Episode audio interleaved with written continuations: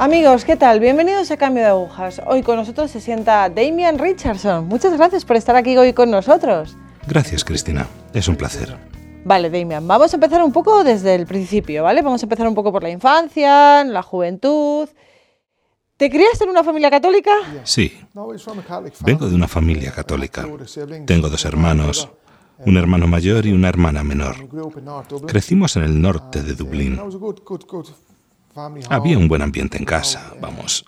Siempre me sentí querido. Pero cuando tenía 13 años, mis padres se separaron y teníamos problemas económicos, la casa tenía goteras. Sucedieron varias cosas a la vez y mi madre se fue de casa y se llevó con ella a los tres hijos. Nos mudamos a la casa de mis abuelos. Era una zona en el centro de la ciudad, en un barrio bajo. Había muchos problemas. Echaba de menos a mi padre. Así que dentro de mí había mucha confusión. Y a los 13 años no entiendes bien lo que está pasando. Cambiamos de colegio. Era un colegio de los barrios bajos de la ciudad, un colegio muy problemático. Y tuve que adaptarme a eso también. Era un gran desafío. Formé parte del club de boxeo en el colegio. Así que hice un poco de boxeo, lo cual me ayudó. Pero no era muy estudioso de pequeño. Cuando tenía 15 años, dejé los estudios, sin título ni nada. No tenía ningún interés en los estudios, así que lo dejé. Con 15 años conseguí algunos pequeños trabajos, nada de importancia, y empecé a meterme en problemas con la policía. Salía de lo que tenía dentro. Llevaba una conducta antisocial y así viví durante mi adolescencia. Vale, ¿de joven tenías algún tipo de amistad con Dios? ¿O cuando empezaste a meterte en líos se perdió toda relación con Dios? Cuando era pequeño, hubo un tiempo en que mi familia iba a misa. Y cuando era pequeño, mi padre, en particular, siempre rezaba. Estoy seguro de que conocíamos el rosario y lo rezábamos de pequeños. Pero cuando nos mudamos, cuando dejé el colegio, también dejé de vivir la fe, dejé de ir a misa. Ya no practiqué más. Y así fue hasta que tenía 18 años. En Dublín, en particular, había toda una cultura de música rave y éxtasis que se hizo popular allí en Dublín. Y empecé a ir a esas fiestas de rave. Consistía básicamente en un salón con mil chicos, todos tomando éxtasis. Había música, techno y luces parpadeando. Y para un joven como yo era muy atrayente. Yo tomaba esa droga, experimentaba un, un cuelgue y decía, esta, esta es la vida. Para esto fuimos creados para ser felices y tener esta constante euforia. Y notaba que yendo todos los fines de semana a esas fiestas rave, me di cuenta que estaba cayendo en una gran depresión. Me enfadaba mucho. Y llevaba haciendo esto casi seis meses y empecé a tener problemas con la policía. Mi vida era un jaleo. Y una noche fui otra vez a una de esas fiestas y ahí había algunos chicos fumando un líquido que tenían en papel de aluminio y les pregunté qué era y me dijeron que era la heroína. Y me dijeron, ¿quieres probar la heroína? Les dije, sí, vale, venga, hago una prueba. Y así empecé a fumar heroína. Y lo hice durante algunos meses. Tenía el efecto contrario al éxtasis te ralentizaba. Lo hice durante unos meses, luego pasé a inyectármela. Mi vida cambió por completo cuando comencé a ser adicto a la heroína. Toda la moral que me quedaba la perdí, me metí más en el crimen y terminé en la cárcel a la edad de 21 años. Estuve en cuatro cárceles diferentes de Dublín. Mi vida era un desastre y así iba mi vida. En todo este tiempo, mi padre era un buen hombre. A cada sacerdote que encontraba le decía, por favor, diga una misa por Damien. Está metido en las drogas y ahora está en la cárcel. Padre, rece, por favor, por Damien. A todos los que se encontraba les pedía oraciones por mí. En aquel momento, no veía mucho a mi padre. Le veía cada dos o tres meses. Yo era muy egoísta en mi manera de vivir. Y un día vino a verme. Él formaba parte de un grupo de oración en Dublín y alguien del grupo le mostró un vídeo de Medjugorje. En el vídeo de Medjugorje hablaban dos americanas. Decían que antes tomaban drogas y llevaban una vida promiscua, pero después de Medjugorje sus vidas cambiaron por completo. Entonces mi padre se dijo, vale, entonces Damien tiene que ir a Medjugorje. Y ese era el último lugar del mundo en el que quería estar, porque sabía que donde iba mi padre siempre habría que rezar y cosas así. Y yo me movía en otro ambiente. A ver, obviamente no querías ir a Medjugorje, pero por otra parte querías dejar ese... En aquel entonces yo estaba contento con esa vida, para ser sincero. Ese fue el camino que elegí. Incluso era algo emocionante todo el ambiente de la droga y eso. Tenía solo 22 años en aquel entonces y era todavía muy inmaduro. Estaba resignado a aquella vida, que era atrayente. Así que se me acercó mi padre y me dijo, Damien, quiero llevarte a Medjugorje. Y le dije, no, ni hablar. No quiero ir a sitios así. Sé que vamos a estar rezando mucho y esas cosas. Entonces me mostró folletos de las playas de Croacia y me engañó así. Me dijo, esto es Medjugorje. Se veían mujeres guapas en las playas. Le dije, vale, no me parece tan mal, aunque después ya no quería ir. Pero él ya había reservado el billete. Eso fue en agosto de 1996. Tenía 23 años, los acababa de cumplir. Me dije, no sé si debo ir o no. Él ya había reservado los billetes. Me dijo, nos vemos en el aeropuerto. Pero incluso al entrar en el avión yo estaba fumando heroína justo detrás del aeropuerto con mis amigos y estaba diciendo todavía, ¿voy o no voy? Pero me remordía la conciencia por haberle fallado tantas veces cuando me invitaba a tomar un café y después no iba a verle por dos o tres meses. Entonces sentía muy fuertemente que tenía que ir a ese lugar. Mi conciencia empezaba a volver. Entonces fuimos a Medjugorje, subí al avión, estaba completamente drogado en el avión y recuerdo que me desperté en el autobús en Croacia, camino de Medjugorje, oyendo el rezo del rosario, Santa María, y me decía, Dios mío, ¿en qué me he metido? Entonces esa fue mi primera impresión de Medjugorje. Vale, entonces vas a Medjugorje, allí pasa algo, tienes algún tipo de experiencia o regresas a casa y todo sigue igual. Sí. Al llegar a Medjugorje, lo primero que hice fue dar un paseo por el pueblo. Volví a mi padre y estaba como... Odiaba el sitio, odiaba a mi padre. Estaba lleno de ira, insulté a mi padre, estaba enfadado conmigo mismo. Y por los efectos de las drogas no pude dormir en tres días. Por la noche no podía dormir por el calor. Era agosto de 1996, era muy húmedo y para un irlandés era demasiado. No estamos acostumbrados a ello. Así que por tres noches no pude dormir por las drogas y cada noche daba un paseo por el centro de Medjugorje. Estaba deprimido, no veía la luz. Pero una mañana, la tercera mañana para ser preciso, eran a lo mejor las cuatro y media de la mañana, estaba durmiendo en un banco donde está la estatua de la Virgen de Medjugorje.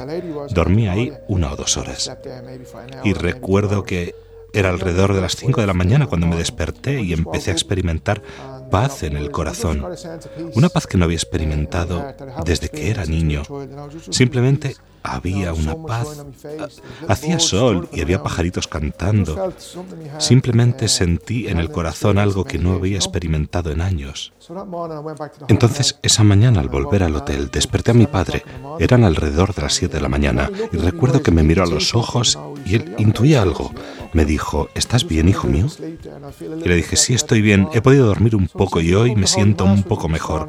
Me dijo, ¿vienes conmigo a misa esta mañana? Le dije, Vale, voy contigo. Y fuimos a la misa, a la iglesia de Santiago a las 10. Era la misa en inglés. Ahora, eso era el tercer día. Y durante el momento de la paz, cuando das la mano al otro, me di la vuelta y ahí había otro irlandés detrás de mí. Sabía que era irlandés por su cara. Y le di la mano. Después de la Santa Misa me estaba esperando en la puerta de la iglesia, la iglesia de Santiago, Medjugorje. Se presentó diciendo, hola, me llamo Bill Connors, soy de Irlanda, soy de Kilkenny, ¿de qué parte sois? Sabía que éramos también de Irlanda. Y le explicamos que éramos de Dublín. Entonces me dijo, ¿Has estado en el monte de la Cruz Azul? Y le dije que no. Y entonces me preguntó, ¿has estado en la colina de las apariciones? Le dije que no. Me dijo, ¿has hecho algo? Le dije, no. Y mi padre le cogió y le dijo, lleva también contigo hoy. Ahora Bill era muy majo, era de una comunidad de gitanos de Irlanda, y me llevó con él ese día. Era un hombre maravilloso. Amaba la fe, amaba la Virgen y empezó a decirme cuánto me ama la Virgen. Me decía que la Virgen tenía un proyecto maravilloso para mí. Y estuve con ese chico esa semana, Bill Connors, y conocimos a mucha gente buena de Juventud 2000 esa semana. Y sí, algo cambió en mí esa semana. También el último día vi un exorcismo, fue horroroso, de una mujer que estaba sentada a mi lado. Fue muy gráfico, muy sobrenatural, me impactó muchísimo. Además, pude quedarme gratis otra semana. Éramos unos 15 jóvenes en esa peregrinación de Irlanda y nos ofrecieron una semana más. Entonces fueron dos semanas en Medjugorje, otra semana providencial. Entonces entiendo que todo empezó ahí, en Medjugorje. Sí, algo empezó allí. Cuando volví a Dublín, algo cambió dentro de mí esas primeras dos semanas. Era como una luz en mi conciencia, por explicarlo de alguna manera. Sabía discernir entre el bien y el mal. Al volver, hubo varias cosas que dejé de hacer. Me impactó muchísimo. Al volver a Dublín, sí seguía con mi adicción, pero ya no robaba y esas cosas. Y luché, pero caí y empecé a tomar heroína otra vez. Durante ese periodo conocí a mi novia. Ella también era adicta a la heroína, también era de Dublín. Nos conocimos por unos amigos. Entonces, los dos estábamos metidos en el vicio otra vez. Durante ese tiempo Tuvimos nuestro primer hijo. Eso fue en 2007. Y así iban nuestras vidas. Volvimos a Medjugorje, mi novia y yo, una vez al año durante seis años. Aunque los dos estábamos todavía tomando metadona, seguíamos volviendo. Era para nosotros como recargar las pilas, porque en ese momento de mi vida casi era un momento muy duro. Había estado tomando metadona durante seis años. Cristina, era como estar siempre sedado, Bebes la medicina todas las mañanas, la metadona. Es como un sustituto de la heroína. Ese fue un tiempo muy, muy oscuro en mi vida. Durante ese tiempo, ¿hay algún momento en el que crees que vuelves a Dios? Algo. Todavía estaba viviendo en pecado, pero lo buscaba, lo buscaba. Ciertas cosas sí cambiaron, pero sí. Vale, ¿y de ahí a estar liberado de las drogas, qué pasó? Sí. Algunos años después, en 2002, había estado tomando metadona durante seis años ya y drogas desde hacía 14 años. Las drogas me dañaron físicamente, emocionalmente y psicológicamente. Estaba hecho pedazos en 2002 ya. Y tuve un tipo de colapso mental y tendía al suicidio.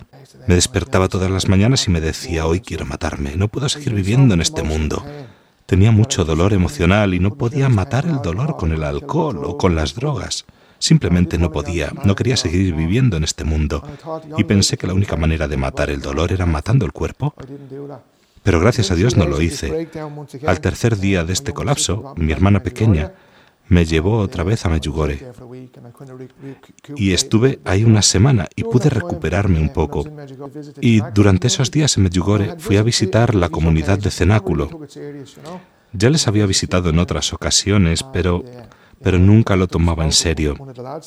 Les había visitado algunas veces y fui a hablar con uno de los hombres de allí le dije, soy Damien, soy de Dublín y tengo adicción a la droga. Tengo ganas de suicidarme y no encuentro una salida. No puedo dejar las drogas. Y él me dijo que nunca puedo olvidar que me dijo, Damien, las drogas siempre estarán. Tú tienes que cambiar tu vida y volver a Dios. Y la segunda cosa que me dijo fue, ¿sabes que abrimos una comunidad de cenáculo en Irlanda el año pasado? Yo no lo sabía. Entonces le pregunté cómo podía ponerme en contacto con esos hombres en Irlanda. Entonces me dio un número de teléfono y al volver a Irlanda llamé a la comunidad y hablé con uno de los hombres. Le dije, mira, tengo adicción a las drogas, yo soy de aquí, de Irlanda. He estado tomando drogas durante 15 años. ¿Cómo puedo entrar en la comunidad? Y él me dijo que tenía que ir a unas sesiones de evaluación en Dublín durante cuatro o cinco semanas. Y ahí tenía que desintoxicarme y después podían evaluar mi situación y ver si me podían acoger. Entonces eso es lo que hice cuando volví a Irlanda. Me puse en contacto con ellos, en su casa aquí en Irlanda. Hice la desintoxicación durante cuatro o cinco semanas. Eso fue tremendo. La desintoxicación, dejar las drogas, especialmente si tomas metadona o la heroína. La gente no se da cuenta, te dicen, ¿por qué no dejas de tomar droga? Es que después de muchos años entra dentro de los huesos y el dolor es horrible.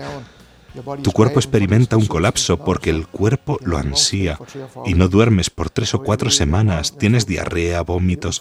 Fue muy difícil, fue horrible, en particular la metadona, porque es una sustancia pura. Pero también creo que mi padre estaba rezando por mí. Tenía todo el país rezando por mí y eso me ayudó mucho. Vale, entonces haces la desintoxicación, vas al cenáculo y ¿qué ocurre allí? Sí, al principio estaba muy roto, como decía. Había tomado drogas por 15 años. Creo que te quita, te chupa toda tu autoestima y por eso estaba tan destrozado. Entonces entré en la comunidad y tengo que decir que los chicos eran muy buenos conmigo. No causé problemas, estaba más roto que otra cosa. Los chicos me mostraron mucho cariño y compasión. Veían que necesitaba tiempo para levantarme otra vez. Cenáculo, para describirlo un poco, la madre Elvira lo empezó hace más de 30 años, era una monja italiana. Tenía un deseo muy grande de trabajar con los jóvenes que estaban quizá perdidos en la vida, adictos. Entonces empezó la primera casa en Saluzzo, en el norte de Italia. Creo que un año después abrió otra casa en Medjugorje y creo que de ahí se extendió por todo el mundo. Hoy día creo que hay más de 70 casas por el mundo. Cenáculo es una comunidad católica, pero también acoge a personas de todas las confesiones. Hay protestantes, musulmanes, hay de todo. Y creo que para la mayoría de los hombres y mujeres que van ahí, solo donde está Dios se vence la droga. Y ahí vivimos una vida comunitaria, una vida católica en común. El día empieza a las 6 de la mañana. Después te lavas y vas a la capilla. Se abre el sagrario. Todas las casas de cenáculo están centradas en Jesús, en la Eucaristía. Cada vez que rezamos, abrimos el sagrario. Entonces rezamos el primer rosario, los misterios gozosos, y después se lee el Evangelio del día y se comparte un poco. A las 8 desayunamos. Uno de los chicos hace el turno de preparar el desayuno. Después nos ponemos la ropa de trabajo y trabajamos. Es sobre todo trabajo de campo. Hay establos con distintos animales. Los chicos siempre trabajamos de dos en dos. Nos puede tocar el cargo de la granja o hacer construcción en la casa o limpieza. Quizás uno o dos están en la cocina y otros dos haciendo los cargos de la casa. Cuando yo fui a Nock había 16 chicos en la casa de ocho nacionalidades.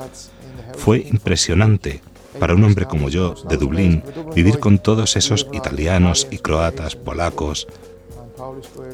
Estaban algunos mexicanos también.